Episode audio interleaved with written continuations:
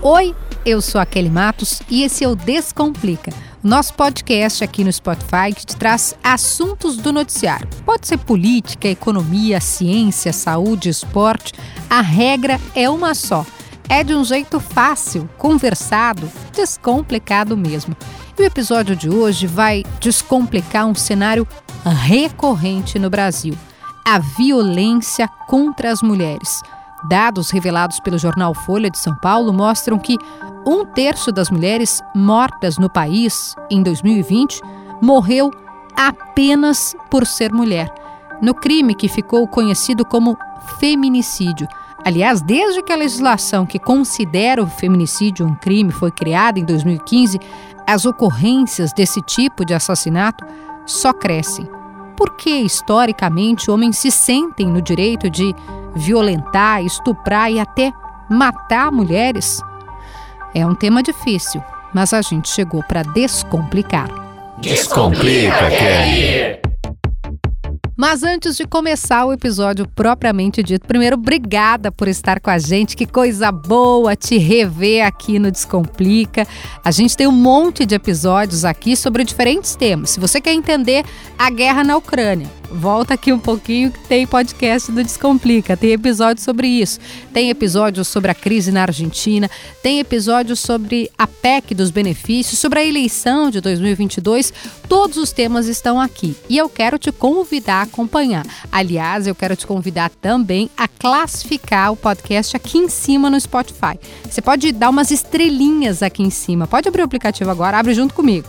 Aqui no podcast, né, na primeira página, tem as estrelinhas e quando você dá cinco estrelas, a classificação máxima, a plataforma entende esse conteúdo como importante, como relevante. Quem acompanha o podcast há algum tempo já sabe. E isso faz com que o conteúdo chegue mais longe. O nosso propósito aqui no Descomplica é fazer todo mundo entender. Por isso é que a gente quer chegar em todo mundo mesmo. O episódio de hoje vai falar sobre um tema duríssimo, a violência contra as mulheres. Mas a gente se propôs a tentar entender por quê. Por que historicamente homens se sentem no direito de violentar, estuprar e até matar mulheres? Eu sei, não são todos, mas é uma cultura em que esse tipo de violência permanece por gerações e gerações. Por que o imaginário social insiste em atribuir às mulheres uma condição de objeto? Você sabia que até bem pouco tempo a virgindade era algo que o marido tinha poder sobre, inclusive ele podia devolver, devolver entre aspas. Como é que alguém devolve uma mulher? Não é um objeto. Enfim, são muitas as perguntas, um histórico que a gente vai tentar reconstruir, descomplicar com a minha convidada desse episódio. Esse podcast vai receber uma mulher não vou falar palavrão, soda, uma mulher soda, que é a doutora Faida Bela, advogada, especialista em crimes de gênero, direito antidiscriminatório e feminicídios. Ela está conosco. A gente vai falar de coisas pesadas, difíceis, mas a gente precisa cada vez mais é, formar essa corrente de mulheres é, para tentar reverter um quadro que nos é desfavorável a séculos, há tempos. Doutora Faida, seja bem-vinda, é uma grande honra recebê-la, uma honra imensa, uma alegria e estou feliz demais. Obrigada por aceitar o nosso convite. Olá, Kelly, olá, ouvintes, é uma honra muito grande poder estar aqui com, com vocês, ainda que seja para falar de um tema tão triste, né? Mas a gente precisa falar, né? Precisa, precisa. Vamos começar por, por, por uma ideia cultural. Eu sempre tento entender por que é que homens ainda se sentem autorizados a, a, a, tomar posse do corpo das mulheres, né? Algo que não é deles. Eles, eles vêm e estupram uma criança de, de 10, de 11 anos. Eles estupram uma menina, uma adolescente, uma adulta, que é a Clara Castanho. Aí vem é, um caso de uma mulher que está parindo, que está dando à luz.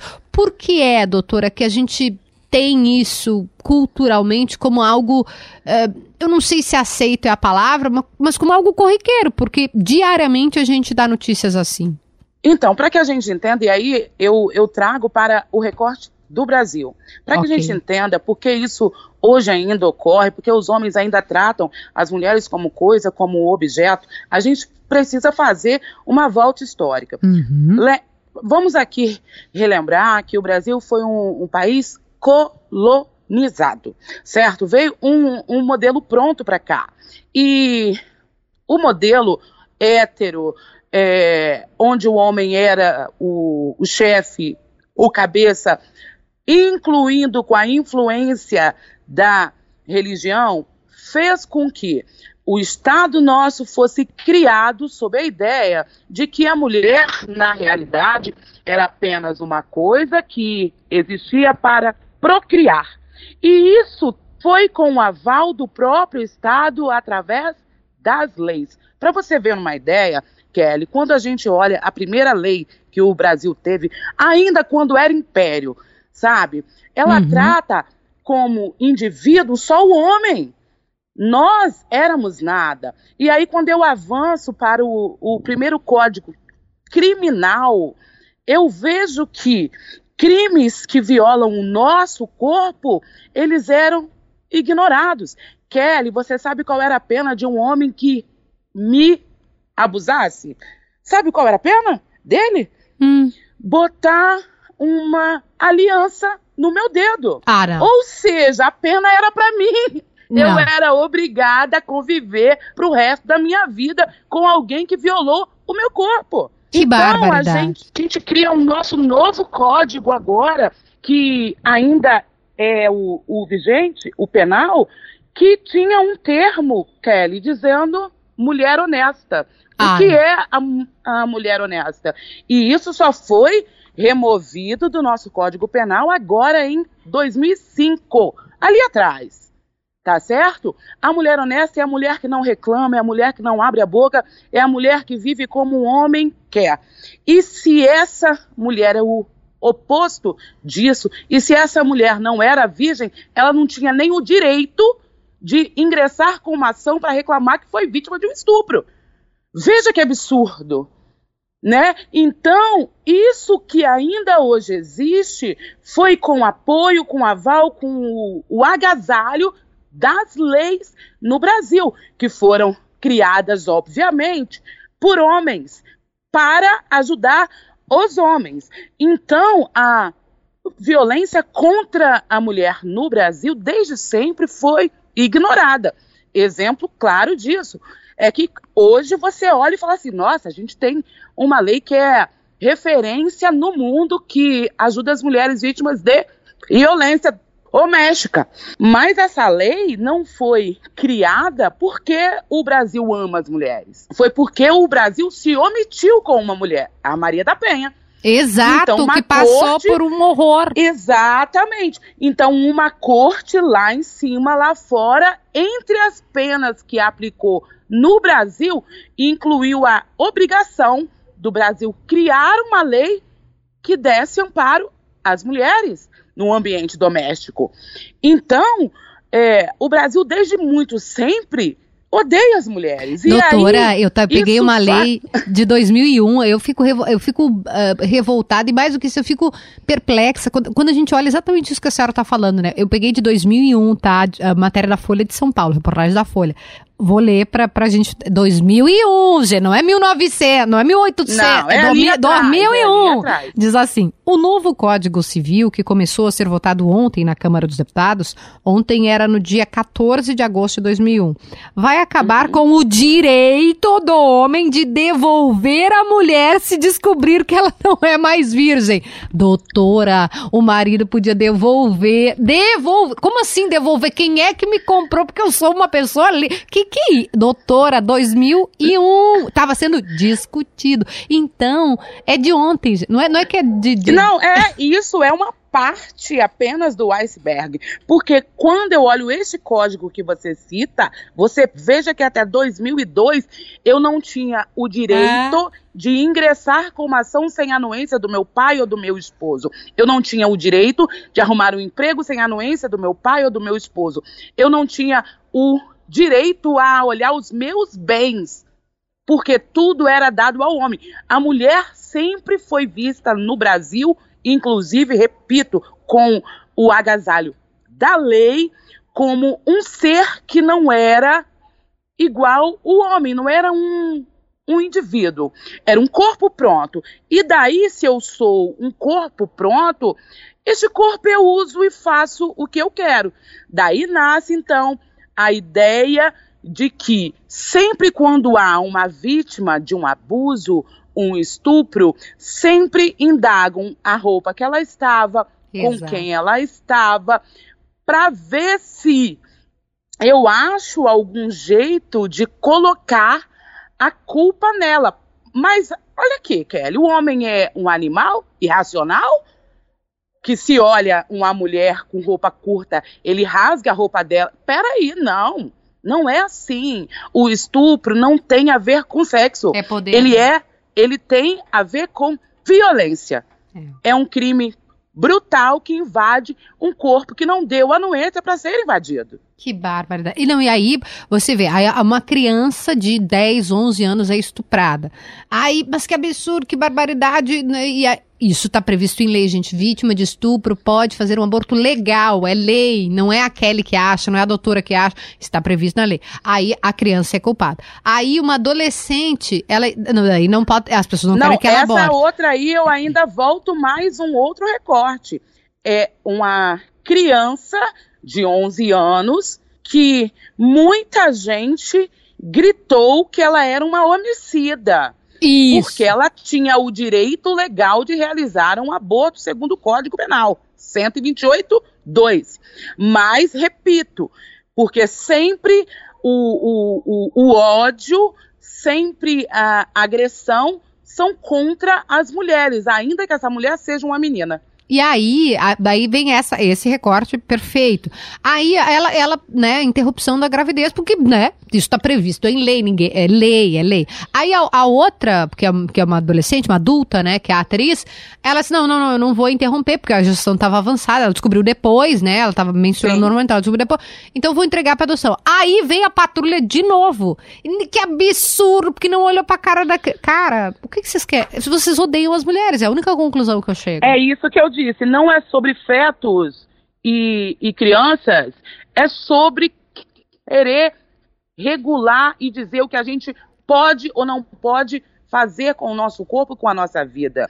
É sobre o ódio contra as mulheres. Seja qual for o ato que a mulher faça, sempre vai haver uma crítica. Se ela aborta, vai haver críticas. Se ela aguenta e entrega o bebê para adoção, também vai porque acha que toda mulher é obrigada a ser mãe, porque acha que a gente foi criada, gerada para isso, sendo que não, eu não sou obrigada a nada. A gente precisa ver a mulher como um indivíduo. Essa que é a realidade. Perfeito. É, aí, né, é.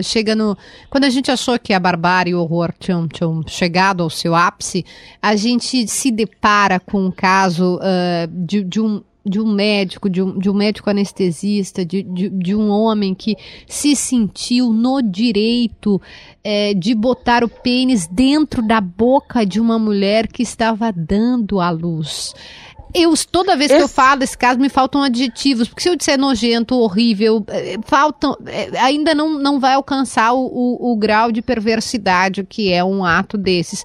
É, como que a gente é, explica e, e, e muda isso, doutora?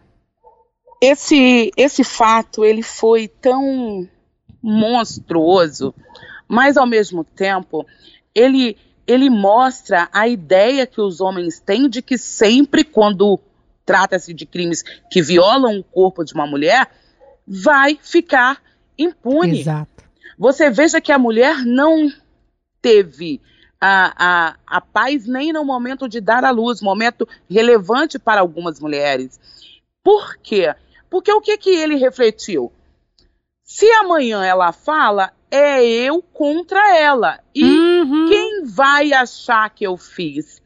Porque em crimes que guardam relação com o corpo, com sexo, geralmente e aqui eu, eu pulo para um outro lugar, o machismo ele não está só andando em rua. O machismo está lá dentro onde a mulher vai fazer a denúncia. Porque Verdade. quase sempre a, a, a, a, a palavra dela é posta em jogo. Então, ele achou que eu, como homem branco, cis, médico, quem vai achar que isso é verdade?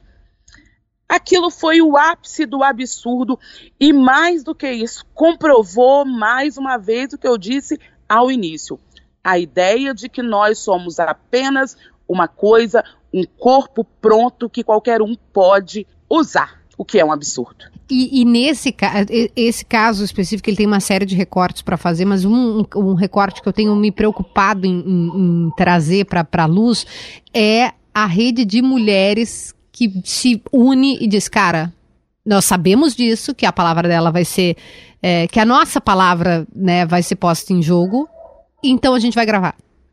Então a gente vai fazer uma coisa que é horrível, né? Porque imagina você ter que expor uh, alguém, né? Ter que gravar o momento em que alguém está sendo estuprado, isso é, é, é perverso, mas aquilo ali foram as, as mulheres da equipe de, de enfermagem, da equipe de, de, profissionais da saúde que se juntaram e como é, é poderosa a união de mulheres, né, doutora Fábio? Exatamente, exatamente. Porque se não fossem as mulheres ali, mais uma vez ia ser uma vítima que não ia arrumar uma forma como provar um fato. Porque são crimes realizados sempre às ocultas, em momento em que não há plateia, uhum. clandestinamente. Então, por isso que ele é, por isso que o, o estupro é um crime tão ingrato. Porque quando este homem realiza isso, é em um momento que não tem como ninguém ver, não tem como essa vítima, além, claro, do esperma, o sêmen, arrumar uma outra prova. Então, isso de as mulheres ali se reunirem para arrumar essa prova e dizer: chega, essa foi a última vítima, foi muito importante. Doutora, uh, eu sou, eu falando aqui, sou uma mulher branca, é, sou atravessada pelo, pelo machismo, mas não sou atravessada pelo racismo. Eu queria lhe perguntar, sobre o ponto de vista dos seus estudos, como a, a, as mulheres pretas são ainda mais atravessadas por isso. E aí a gente volta naquele primeiro capítulo de Mulheres, Raça e Classe da, da Angela Davis, que é um. É, no, no primeiro capítulo você já fica ali desconcertado, desnorteado da violência que vinha desse desses, desses homens uh, que entendiam Uh, a, a, as mulheres escravizavam as mulheres e, e, as tratavam como bichos, como animais. É, como é que a gente uh, traz ainda essa leitura do, do, do, do atravessamento de, de, raça e de, de, de gênero? Quando eu faço o recorte de raça e gênero, a situação é ainda é. mais grave. Por quê? A mulher preta, ela é uma mulher duplamente vulnerável. Ela sofre um, claro, porque é mulher, o que é inerente a toda mulher. E dois, porque é preta. Então, eu trago com essa a, a mulher a bagagem de quando ela era escravizada e era feita como um objeto de estupro. As mulheres, os homens pretos não eram vítimas não. disso.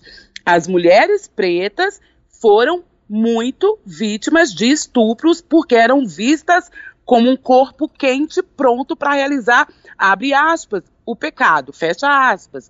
E isso ainda hoje a gente sente reflexos, já que ainda hoje nós somos as maiores vítimas de estupro.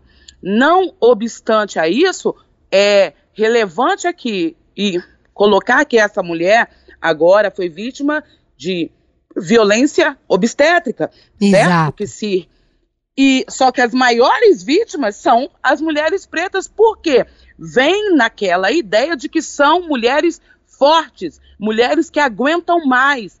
Por isso, quase sempre também, no momento do parto, elas são violentadas.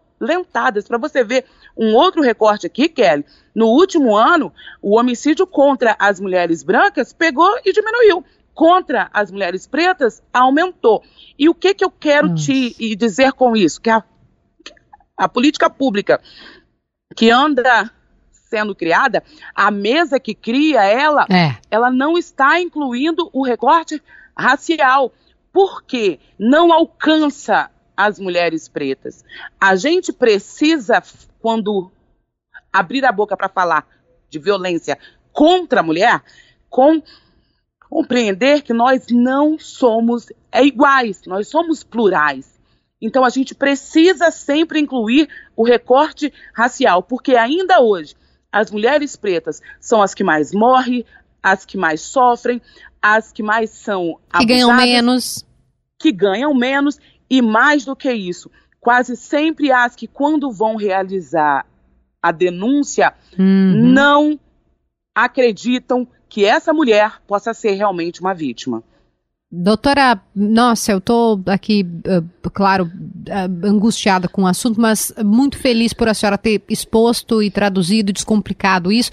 E a minha última pergunta é, uh, que não é absolutamente, ela não é simples, é como é que a gente transforma, como é que a gente inicia esse processo de transformação? Que primeiro lugar, está absolutamente atrasada, né? A gente citou aqui, é de lado do, do, do Brasil, do, do, que, do que durante muito tempo a gente chamou de descobrimento do Brasil, que nada mais é do que uma exploração, uma violência.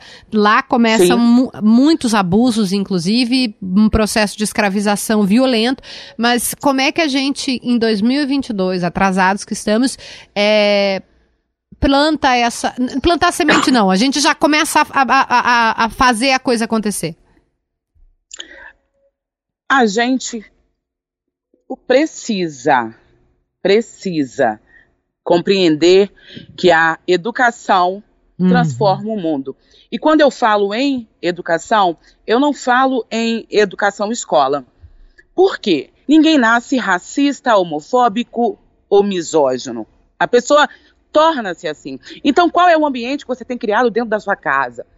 O ambiente em que você bota a menina para arrumar a casa enquanto o menino vai olhar o jogo, sendo que todos os dois moram ali dentro? Um ambiente enquanto o menino vai à balada, fala assim: Papai, hoje eu, eu estou com oito mulheres. E você fala: Nossa, garanhão mesmo, menino. E aplaudindo. Não, ele está olhando a mulher como um objeto. Então, assim, a nós temos a obrigação de criar um ambiente em casa que é o, o primeiro lugar onde, onde a gente ensine a igualdade de gênero, onde a gente ensine que a mulher não é uma coisa, não é um objeto, a mulher é um indivíduo. Então, o primeiro passo passa pela nossa casa. Depois disso, a gente precisa que o, o judiciário, a polícia, o MP também remova o machismo que está ali. Também entenda que hoje nós temos o direito de ser donas do nosso próprio corpo. Nós temos o direito de viver uma vida longe de abusos e assédios. O que a gente precisa é que o Brasil enxergue a mulher como um indivíduo. Doutora Fada, quero agradecer imensamente, dizer que apesar da, da dureza do tema, é absolutamente acalentador ouvi-la, porque a gente enxerga uma luz, né? Uma luz na direção da qual a gente quer seguir, caminhar para promover a transformação. Muito obrigada. Força, eu só posso dizer isso, né? Porque todas nós estamos precisando aí nesses últimos dias com, com notícias tão difíceis, duras, uh, força e obrigada. Muito, muito obrigada. Eu que agradeço a você, Kelly, a rádio, aos ouvintes. E, e é isso. Ainda que a gente veja e assista dias ruins, que a gente siga fortes em busca de um dia a, a violência contra a mulher seja apenas uma lembrança. Muito obrigada, tá? Um grande beijo. Obrigada, doutora Faida Belo. Que papo maravilhoso, né? A gente, apesar da, da dificuldade do, do tema ser um tema pesado, a doutora Faida fala com uma propriedade e com uma maneira didática, né? E eu fiquei completamente apaixonada. Aliás, eu também já ouvi a doutora Faida no podcast da Renata Ciribelli, que é muito legal, prazer Renata, e no programa fantástico da TV Globo. Então, gente, vou dar aqui de novo as redes sociais, é Faida com Y, F-A-Y-D-A B-E-L-O, Faida Belo, advogado especialista em crimes de gênero, direito antidiscriminatório e feminicídios. E eu quero te agradecer por estar conosco. Gostou do episódio? Não esquece de compartilhar, assim a gente chega em mais gente e cumpre o nosso propósito: fazer todo mundo entender todo e qualquer assunto. O Descomplica vai ficando por aqui, episódio de hoje, mas eu tô te esperando aqui mesmo para mais um episódio. Um beijo, até lá!